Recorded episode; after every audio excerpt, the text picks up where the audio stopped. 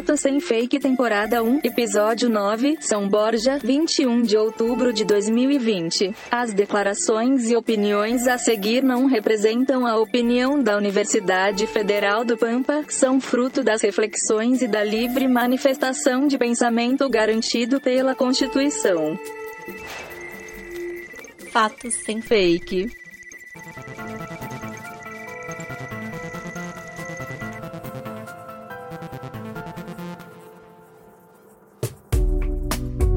Cosmos, Via Láctea, Sistema Solar, Planeta Terra, América, Sul América, Brasil, Região Sul, Rio Grande do Sul, Fronteira Oeste, São Borja, Universidade Federal do Pampa. Olá, internautas de todo o cosmos, bom dia, boa tarde, boa madrugada. Sejam bem-vindos e bem-vindas ao Fato Sem Fake, podcast que problematiza a infodemia das fake news e desinformações. Eu sou Marco Bonito, informívoro, devoto de Homer Simpson, tocador com compulsivo de guitarra imaginária, professor da Unipampa e pesquisador dos grupos de pesquisa Texto e Processo Com. Apresento o programa junto com meu orientando de iniciação científica, Gabriel Pujol. Que a força esteja com você, Gabriel. Ela está no meio de nós. Ainda crente que o episódio 8 é o melhor Star Wars, eu sou Gabriel Pujol, ou arroba Gabriel Pujol M nas redes sociais. Graduando em jornalismo na Unipampa, eu sou repórter, podcaster, editor e militante de Twitter. Sejam muito bem-vindos e bem-vindas a mais um podcast de fato sem fake. Em nosso nono episódio, problematizaremos a seguinte questão: O que explica o crescimento de projetos de combate às fake news e qual a importância desse movimento? Para nos ajudar a responder esta e outras questões, convidamos a professora doutora Ana Regina Rego Leal. A Ana é atual coordenadora da Rede Nacional de Combate à Desinformação, é professora da Universidade Federal do Piauí, jornalista com doutorado em processos comunicacionais pela UMESP e possui pós-doutorado em comunicação e cultura pela UFRJ.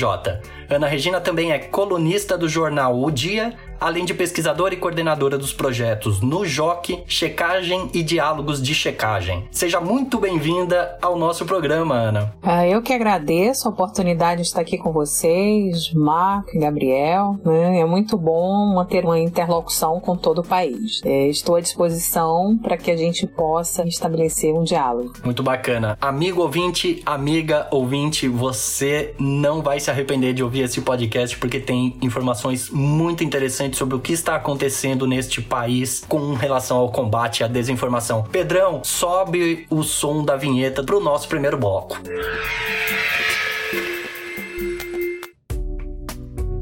Começando o nosso primeiro bloco de contextualização, eu queria perguntar para a professora Ana como surgiram os projetos no JOC Checagem e Diálogos de Checagem. Bom, quero dizer também que eu também sou seguidora do Homer Simpson, tá bom? Os projetos de verificação de informações, né, de tentativa de detecção de pistas de desinformação dentro das narrativas que circulam pelos aplicativos de mensagens e também pelas redes sociais e ainda na mídia, né, vem crescendo muito, né, a partir da última década, mas sobretudo com um grande impulso no Brasil há mais ou menos uns 4 ou 5 anos. O nosso projeto especificamente, ele já nasceu nesse momento da pandemia, veio muito focado nos editais que foram publicados pelas universidades públicas federais e pelas agências de fomento. E nós criamos o Nujoc Checagem. O Nujoc, só falando aí para o pessoal, é o nosso núcleo de pesquisa em jornalismo e comunicação. E o Nujoc Checagem é uma vertente desse núcleo, né? Nós criamos aí no final de março, já nesse momento de pandemia, é um projeto completamente voltado para o acompanhamento das narrativas desinformacionais dentro do ambiente da pandemia. Então, nós verificamos as dúvidas que a sociedade tem em relação a informações e desinformação que circulam pelas redes virtuais, né? E que são concernentes ao coronavírus, né? A doença Covid-19 e toda e qualquer boato que seja referente a medicamentos milagrosos, curas, é, vacinas e outras inúmeras temáticas que surgiram durante esse processo pandêmico. Então, nossos, nossos projetos nasceram daí. O diálogo de checagem é uma oportunidade que a gente tem de é, esporadicamente estar batendo um papo, né, conversando com especialistas da comunicação é, em diversos focos em relação a algum olhar sobre aquilo que a gente chama de mercado da construção intencional da ignorância, do qual a desinformação é o produto condutor. Sabe o que era legal de você poder explicar para os nossos ouvintes? Porque muita gente que está nos ouvindo não é necessariamente alguém ligado à universidade ou meio acadêmico, né? Então, como que esses projetos funcionam na prática dentro da universidade e de que maneira que eles fazem sentido para a sociedade depois? Ou seja, qual é o retorno social que esse tipo de projeto é, leva para a sociedade para as pessoas poderem entender como isso funciona? Dentro do, do escopo das universidades, né, não só das federais, mas das estaduais, confessionais e privadas, os projetos que tem, normalmente a gente tem um núcleo de pesquisa, né, vinculado a algum programa de pós-graduação, mas os projetos que têm essa, essa vertente voltada para a sociedade faz parte dessa tridimensionalidade do ensino público brasileiro determinado pela Constituição de 1988, que é o ensino, a pesquisa e a extensão. Então, os nossos nossos projetos de extensão, ele tem essa finalidade de estabelecer este diálogo direto com, com a sociedade, né? E eles uh, são de diversas naturezas, abarcam diversos campos da ciência e sempre é, com esse viés de uma interlocução social, tentando levar a sociedade né, mais para a universidade para perto da sociedade e estabelecer esse contato direto. Então, dentro da comunicação, né? A gente tem aí dentro do jornalismo, do campo jornalismo, a gente tem procurado exatamente prestar um serviço à sociedade no sentido de que nós estamos tentando solucionar dúvidas que a sociedade tenha. Como nós fazemos isso? Temos diversos mecanismos de recepção de notificações, de denúncias, de dúvidas sobre narrativas desinformacionais ou mesmo sobre alguma informação que a pessoa recebe por um aplicativo de mensagem, como o WhatsApp, como o Telegram, ou pelas redes sociais, né? Instagram, Twitter, Facebook, etc. E tanto pode ser diretamente no site, por exemplo, no site da Rede Nacional de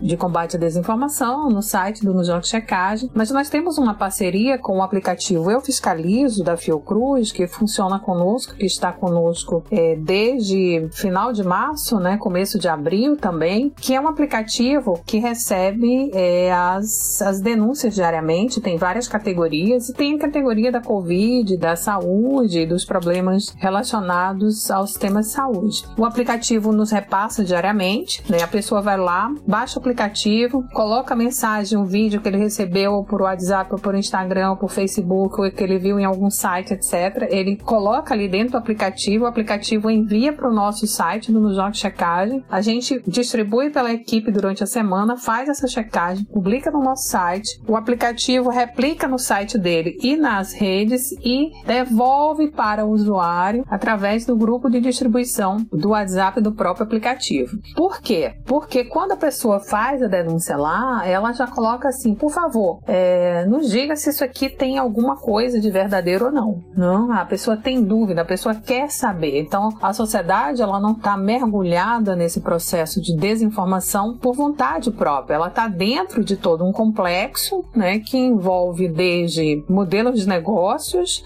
das grandes plataformas virtuais, envolve tensionalidades entre os regimes de verdade, envolve é, uma dimensão política política, envolvem questões voltadas para a questão religiosa, etc. E que é uma, um, mercado bastante complexo, né? E o que a gente tem vivenciado é que a sociedade está pedindo efetivamente é, uma ajuda, um apoio em relação a isso. E os projetos é, dentro das universidades, né, para além da produção do conhecimento na pesquisa, também tem esse lado da extensão que serve, por outro lado, como observável para a pesquisa. Né? Nós produzimos conhecimento a partir do nosso lugar também a partir dessa interlocução com a sociedade. Muito interessante ver os processos que são realizados. Outra questão agora, trazendo para um guarda-chuva um pouco maior, você como coordenador da Rede Nacional de Combate à Desinformação, o que seria essa rede e como os projetos inseridos nela atuam como uma unidade? É a Rede Nacional de Combate à Desinformação, RNCD, nós lançamos agora no final de setembro. Era uma ideia nossa, ainda no pós-doc, ano passado, na UFRJ, de criar uma rede nacional de monitoramento né, da desinformação.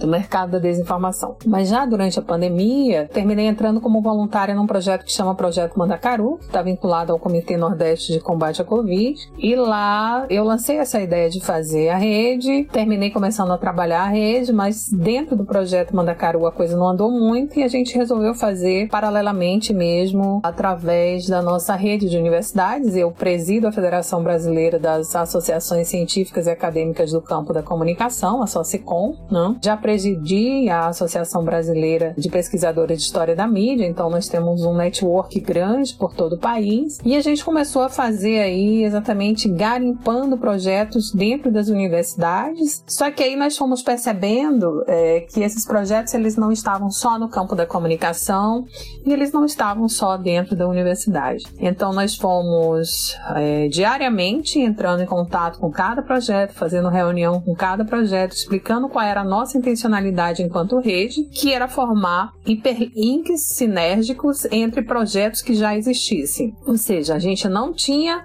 a intenção de levar para nenhum novo parceiro da rede, nenhum parceiro da rede, mais trabalho, porque em tempos de pandemia, todos os professores universitários, pesquisadores e cientistas, nós estamos com muito mais trabalho do que a gente já fazia, e as nossas equipes e os nossos voluntários também. Né? É, então, assim, a ideia é pegar cada projeto que já existe com o foco que ele já tem, com o público que ele já tem e linkar dentro da rede. Mas se é só uma plataforma para linkar, como funcionaria essa rede? A ideia é que a gente possa se compartilhar, que a gente possa se pautar.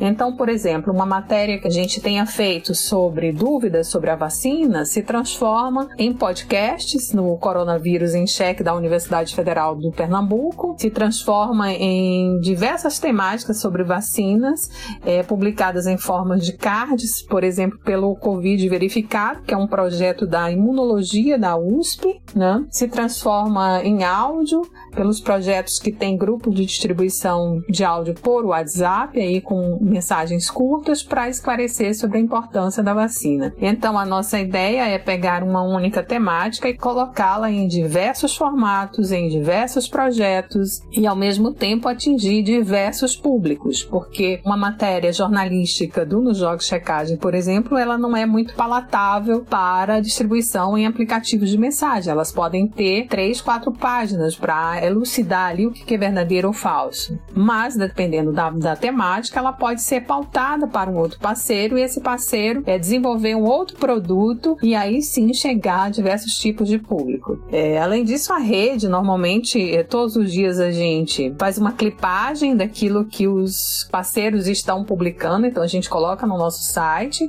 A gente tem dois tipos ali de replicação de trabalhos dos parceiros, a gente tem o clipping, a gente tem o fact-checking para os parceiros de fact-checking, que a gente vai atualizando diariamente. E nas redes sociais, que a gente vai repostando nos stories, que a gente vai publicando aquilo que é de destaque de cada parceiro e vai marcando os parceiros para que a gente conheça o que, que cada um está fazendo aí, potencializando essa visibilidade e ao mesmo tempo está se conhecendo se pautando. Muito legal, viu, Ana? Quando eu fiquei sabendo, né, do movimento da rede, eu logo fiquei pensando assim, quem será a pessoa doida, né, que tá por trás desse troço todo, cara, tentando organizar porque, né? É, a gente sabe, é um trabalho assim insano, né? Convenhamos. Mas fico muito contente assim de ver que a resposta, né, das universidades é uma resposta desse desse porte. E você, amigo ouvinte, amiga ouvinte, né, vai ficar sabendo mais sobre esse projeto no nosso segundo bloco. Agora, nós terminamos o primeiro. Então eu vou pedir pro Pedro para ele subir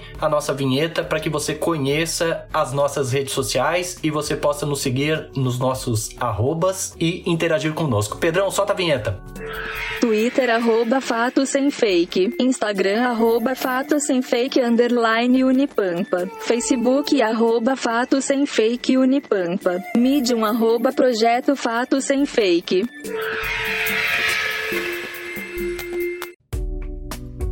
Começa agora nosso segundo bloco, onde nós colocamos as antíteses sobre os problemas apresentados no bloco de número 1. E é o Marco quem faz as honras, por favor.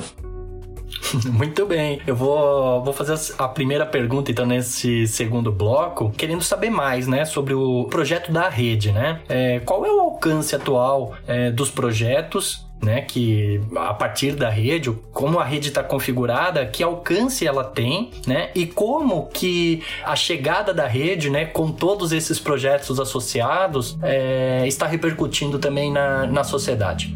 Atualmente nós temos 60 parceiros, né? É, nem todos estão ainda na plataforma, porque nós contamos com equipes de voluntários. Os voluntários têm uma disponibilidade restrita e nessa época de campanha política eles estão trabalhando muito. Então eu acho que falta colocar na rede aí mais ou menos uns 10. Né? O alcance Primeiro, assim, é, a repercussão que a ideia da rede, que o lançamento da plataforma é, alcançou em nível nacional, é, até superou as nossas expectativas, né? Porque nós passamos em seis meses ligando para o país inteiro, de norte a sul, etc., fazendo reuniões, né, via chat, fazendo reuniões por Zoom, por tudo. E de todas as reuniões que nós fizemos é, e os contatos que nós fizemos, nem reuniões, mas contatos, apenas duas pessoas não, não reagiram positivamente, assim, acho que ficaram desconfiados, né? É, mas todos reagiram muito positivamente. Então, o lançamento da rede aí com parceiros do país todo, de norte a sul, e uma divulgação pontual e regional de cada um em sua localidade, mas também uma divulgação nacional a partir dos próprios parceiros, fez com que é, o lançamento da rede tivesse aí uma, uma amplitude nacional muito boa, né?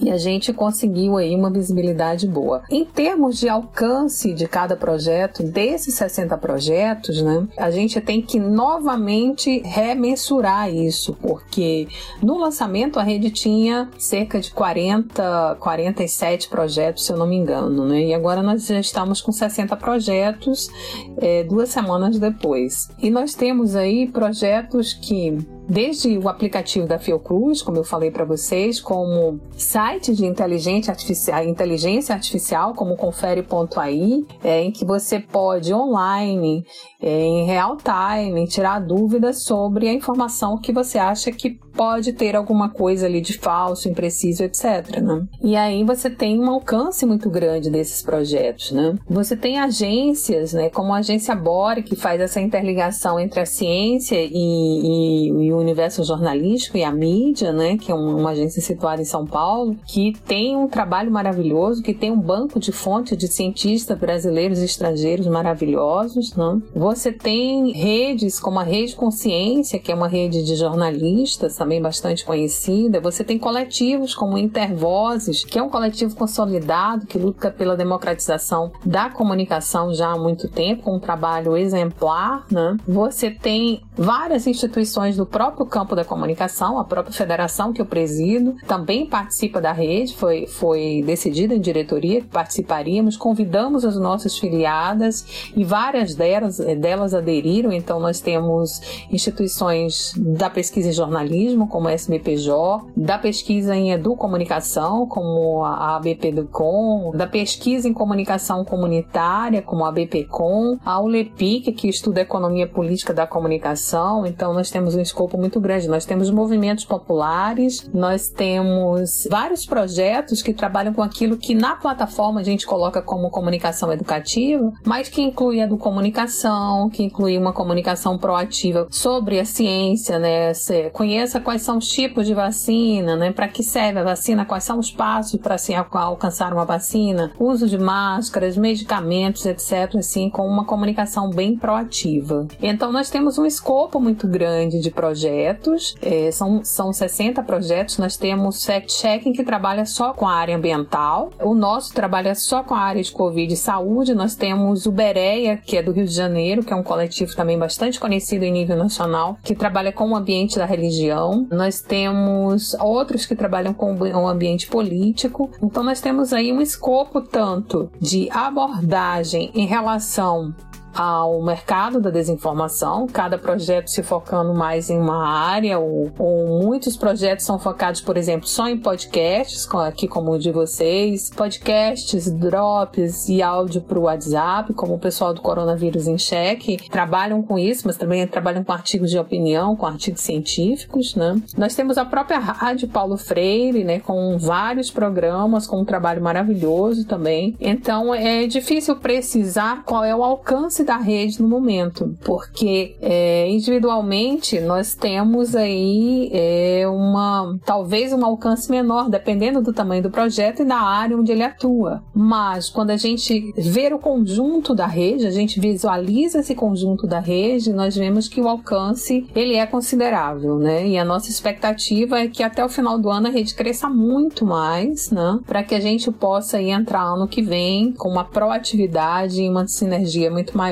Muito legal. A professora Ana já antecipou uma informação que a gente ia dar e agora então ela é oficial, né? Mas o fato sem fake é, passa também a integrar a Rede Nacional de Combate à Desinformação junto com um projeto da nossa agência I4 de notícias aqui da Unipampa, né? Que é um, é um projeto do curso de jornalismo e que também desenvolveu um projeto que chama I4 Confere, que trabalha com a ideia também de fazer checagem de informações falsas e desinformações durante as eleições municipais. Então, para você que está nos ouvindo é, em primeira mão, né? Nós estamos gravando em, em outubro, no início de outubro, né? Dia 8 de outubro, mas esse episódio vai ao ar provavelmente em novembro. Mas você já fica sabendo então que o Fato Sem Fake também integra essa rede porque acha muito importante que as universidades deem essa resposta, né? Contra a infodemia das desinformações. Não é isso, Gabriel? Exato, e como um projeto novo, como é o nosso, né? A gente começou as produções lá em abril e já está integrando a rede hoje, é realmente um prazer. E sobre isso também tem uma pergunta que como que os projetos que ainda não integram a rede podem chegar até vocês? Podem chegar através do e-mail de contato da rede, que está disponível no site. O nosso site é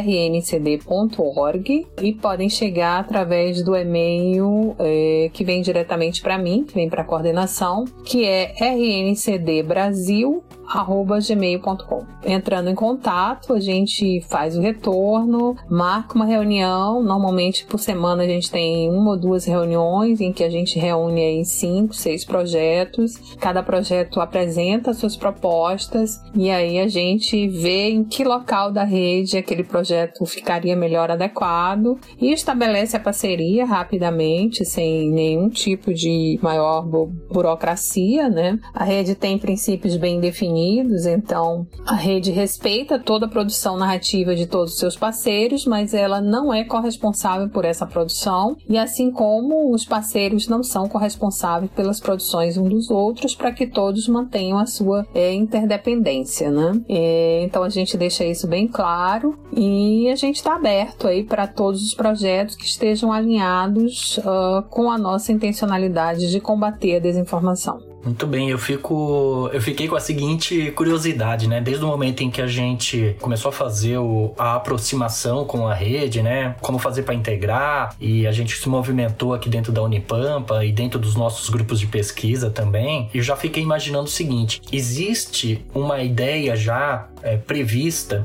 já que você está coordenando toda essa rede, de que os projetos sejam colaborativos entre si, né? Então, por exemplo, nós temos uma, uma habilidade maior, por exemplo, com podcasts, é o nosso caso aqui do Fato Sem Fake, mas precisamos de um, de um suporte de um outro projeto e a ideia é fazer essa integração para que os projetos, ao longo do tempo agora, né? Nós temos eleições municipais agora, mas daqui a dois anos teremos eleições presidenciais e assim por diante, que se cria uma rede cada vez mais forte a ideia é essa?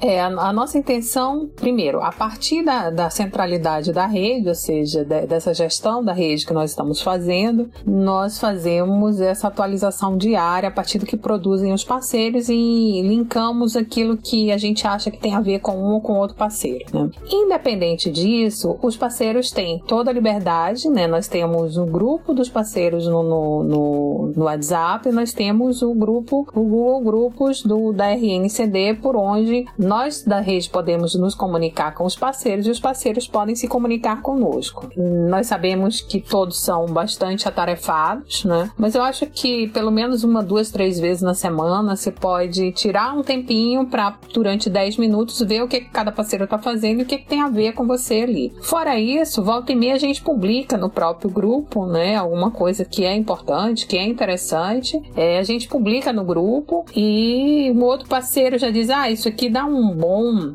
dá um bom episódio. Por exemplo, é, às vezes a gente recebe aí uma denúncia de para checagem, um áudio que chegou para nós mais ou menos um mês, um mês e meio, porque a plataforma ela foi lançada em setembro, mas a rede com os parceiros ela está mais ou menos funcionando desde julho. E a gente está hiperlinkado no WhatsApp, se conhecendo o que, que um outro faz, se compartilhando, etc. Né? E chegou mais ou menos para nós aí, final de agosto, é, um áudio que dizia assim: sou fulana de tal, pastora de tal lugar, e venho aqui para dizer para vocês que quando vocês chegarem na agência do banco tal, citavam a agência da Caixa Econômica, e diziam assim: tem aquele povo lá querendo medir a sua temperatura na hora que você chega? Não deixe. O guarda chegou para mim, queria medir minha temperatura, eu mandei chamar o gerente, é, e só media minha temperatura se ele medisse primeiro no do gerente. Por quê? Duvido que o gerente veio, não veio. Por quê? Porque era um, um raio laser que distribuía, destruía meu cérebro, né?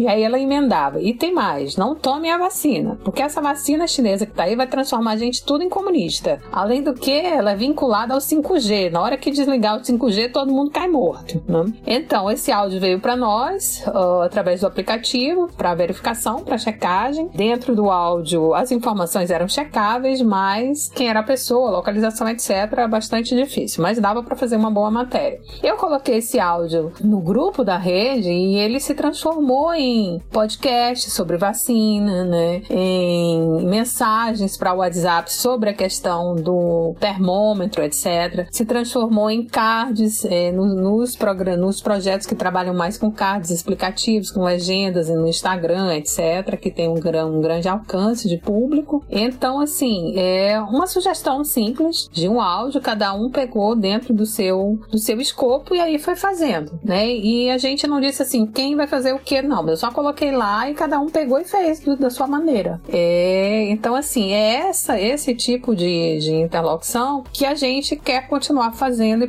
potencializando dentro da rede, né? Agora, é claro, de acordo com a disponibilidade de cada projeto, dentro das universidades federais, os projetos eles têm uma temporalidade definida, né? Alguns têm bolsa, outros não têm bolsa, e aí a gente tem as nossas limitações, mas uh, a intenção é que a gente possa exatamente superar essa questão das limitações por esse processo de parceria. Muito legal, até muito legal citar o que o Marco falou também lá atrás, é um espaço onde a gente consegue trocar essas informações e dar uma resposta a esse tanto de desinformação que a gente convive. E a gente vai falar mais ou menos sobre isso no próximo bloco, porque esse chega ao fim. E você que está nos ouvindo, nos segue nas redes sociais, então não se esqueça de compartilhar nosso podcast. É claro, o teu compartilhamento é algo simples, mas que vai ajudar muito a combater a infodemia das fake news e desinformação, além, é claro, de ajudar o nosso projeto. Sobe o São Pedro com a vinheta das nossas redes sociais. Twitter, arroba Fato Sem Fake. Instagram, arroba Fato Sem Fake, underline Unipampa. Facebook, arroba Fato Sem Fake Unipampa. Medium, arroba Projeto Fato Sem Fake.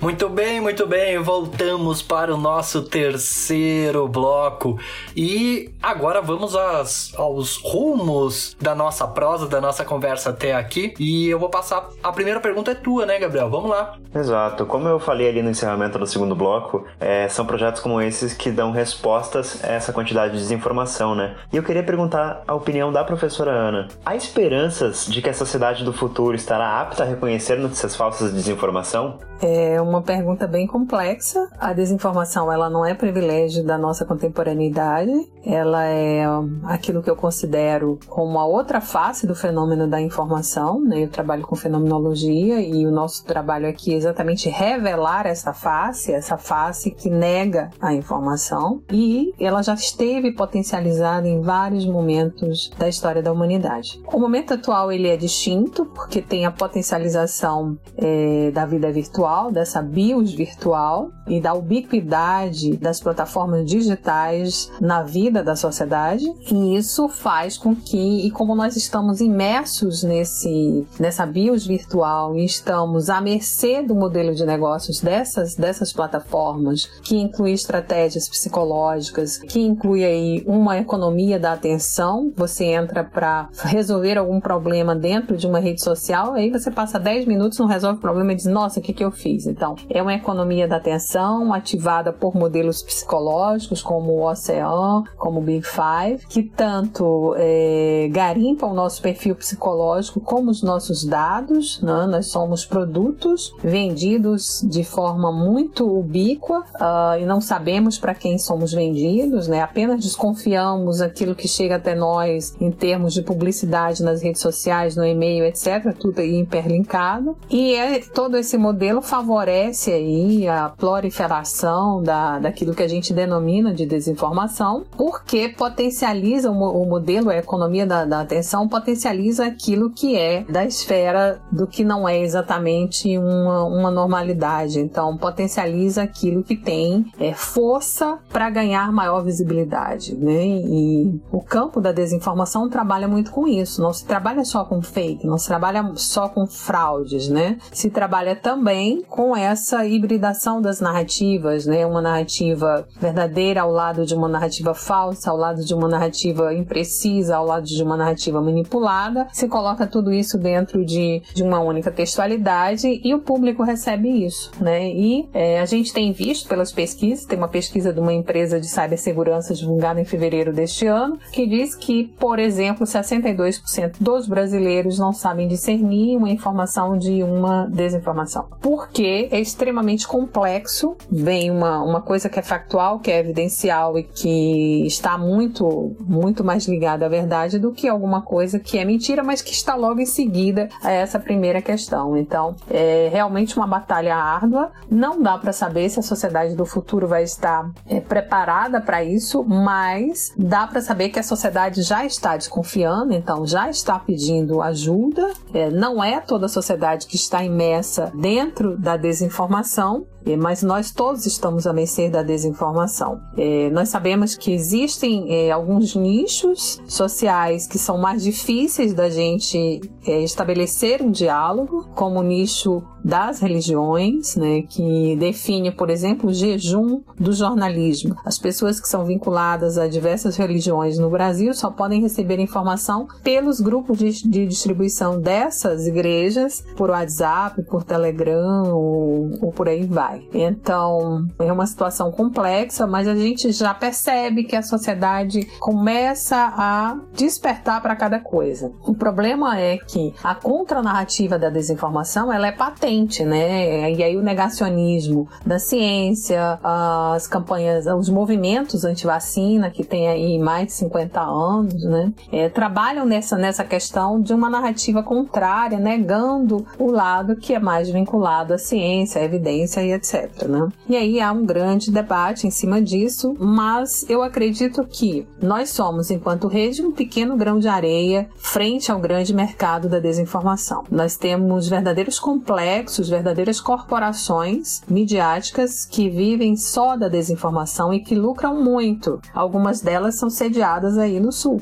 Mas a gente conhece, não é difícil identificação, se conhece. Foram citadas na CPMI, na Comissão Parlamentar Mista é, do Congresso Nacional sobre as fake news, estão sendo consideradas e observadas aí, tanto judicialmente como pelo processo de elaboração legal, né, da regulação das plataformas plataformas e tudo mais, e é, é, especificamente lucram muito. Então, o que estamos combatendo é um mercado muito forte né? Para além disso, é, nós temos aí as milícias digitais que são formadas não somente por robôs, por bots, mas também por militantes e tudo isso se conforma aí numa realidade bem, bem complexa. Mas apesar de sermos aí um pequeno grão de areia, eu acho que essa sinergia, né, a ideia é que a rede seja uma primeira iniciativa nesse sentido, mas que outras iniciativas e outras hajam, é, venham a existir para que a gente consiga efetivamente formar uma, é, uma onda contrária e ajudar a sociedade a ter informações que não apenas estejam vinculadas aos seus processos de experiência, valores e crenças, mas que efetivamente se aproximem de, um, de uma realidade.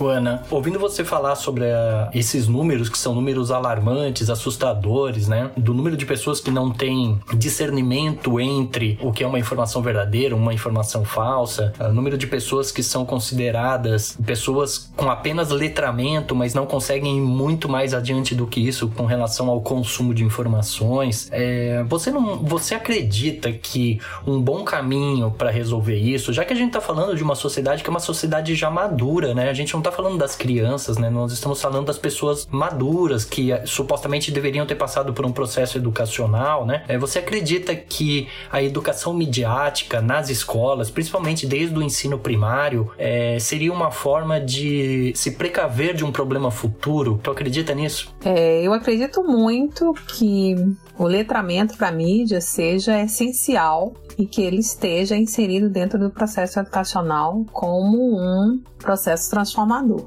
Nós temos que considerar que dentro da construção intencional da ignorância, que é uma coisa histórica, mas mais recentemente, há cerca de 40 anos, né, é, nós vamos ter aí é, um manual de contestação né, de várias instituições da modernidade, também desse Estatuto de Verdade da Modernidade. E esse manual de contestação, que é um manual para uh, a construção da desinformação e, da, e do mercado intencional da construção da ignorância, que a gente denomina, ele diz que primeiro você tem que cooptar a mídia né, e colocar pessoas-chave em determinados polos da mídia, exatamente para poder começar a contrapor determinados determinados discursos que se colocavam, colocavam como verdadeiro, como o discurso da ciência e o discurso jornalístico, por exemplo, o discurso sobre o clima e etc, etc. Você também tem que cooptar a ciência, ou seja, você tem que cooptar cientistas para defender a sua ideia de que o planeta não está elevando as temperaturas, ou seja, é, essa última semana prova aí que nós estamos teresinando o mundo, né? Tá todo mundo com as, nossas, as nossas temperaturas, né? bastante complexo. E o terceiro passo é exatamente, ou seja, cooptar a mídia mídia e o jornalismo, cooptar a ciência e o terceiro passo é intervir no processo educacional. Percebam que regimes uh, ditatoriais e totalitários, eles intervêm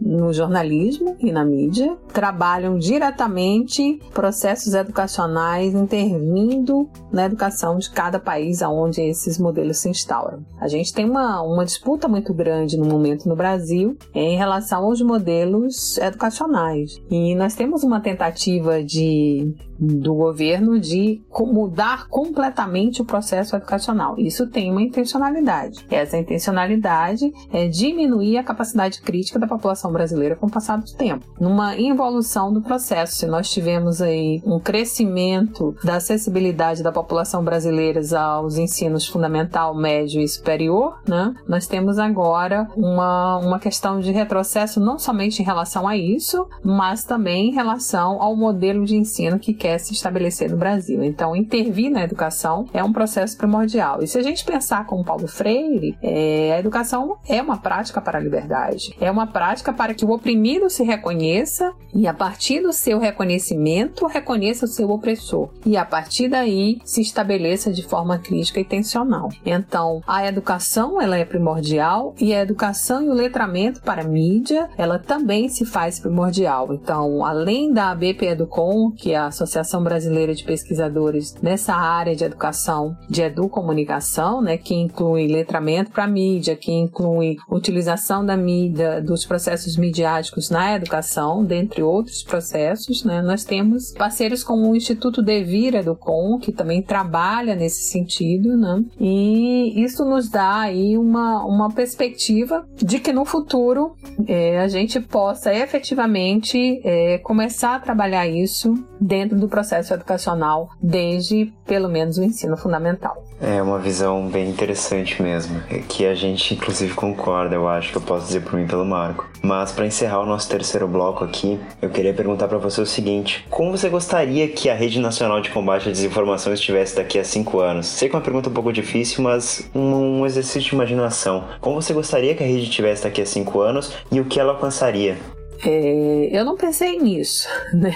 Quando eu criei a rede, né? quando a gente saiu batalhando pelo país todo, criando a rede, é, nós pensamos muito nesse momento presente e num futuro imediato, uh, que não era uma projeção de cinco anos, que na verdade é um futuro imediato, uma projeção de cinco anos. É, mas parando para pensar a partir da sua pergunta, é, eu gostaria que a rede estivesse estabelecida, né, com um número grande de parceiros uh, e que ela fosse é, reconhecida como um local em que a população brasileira possa recorrer para tirar suas dúvidas, para estabelecer vínculos e para procurar lugares que possam auxiliar a toda a sociedade em relação às dúvidas que, se venham a ter, ou seja, um local em que a população possa vir a confiar efetivamente é, e a população possa tirar dúvidas se há alguma coisa de letramento, possa se, se perguntar onde eu posso ver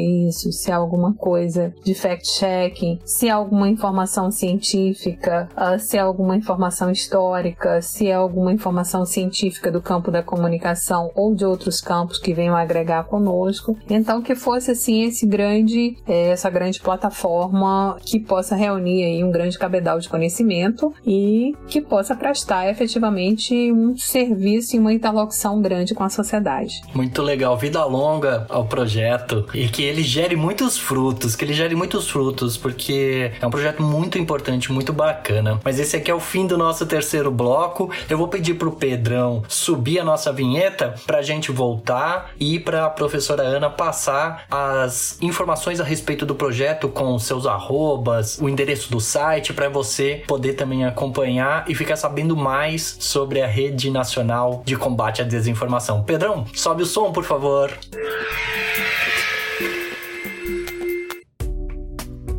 Muito bem, muito bem. Voltamos agora para fazer as nossas despedidas e também para a gente apresentar os arrobas do projeto. Então, antes de poder finalizar e passar a palavra para a professora Ana, gostaria de primeiro agradecer é, a sua participação no, no nosso podcast. Eu, eu, imagino, né, que não deve ser fácil encontrar um espaço na agenda para poder é, se dedicar a entrevistas, a participar de programas como você está fazendo com a gente. Então, é, eu sei o quanto isso isso é, é caro no sentido do tempo e também sou muito grato, né? Eu imagino que os ouvintes também, as ouvintes e os ouvintes também, ficaram muito gratos com o compartilhamento do teu capital intelectual aqui conosco durante esse, esse episódio do nosso podcast e dizer que foi uma honra e uma aula poder te acompanhar. Não é isso, Gabriel? É isso, muito obrigado, professora, pela participação. Foi uma honra poder contar contigo nesse episódio. E antes da gente encerrar, eu peço que você faça suas considerações finais e divulgue seus canais de contato para quem quiser ampliar o debate e também acompanhar o seu trabalho.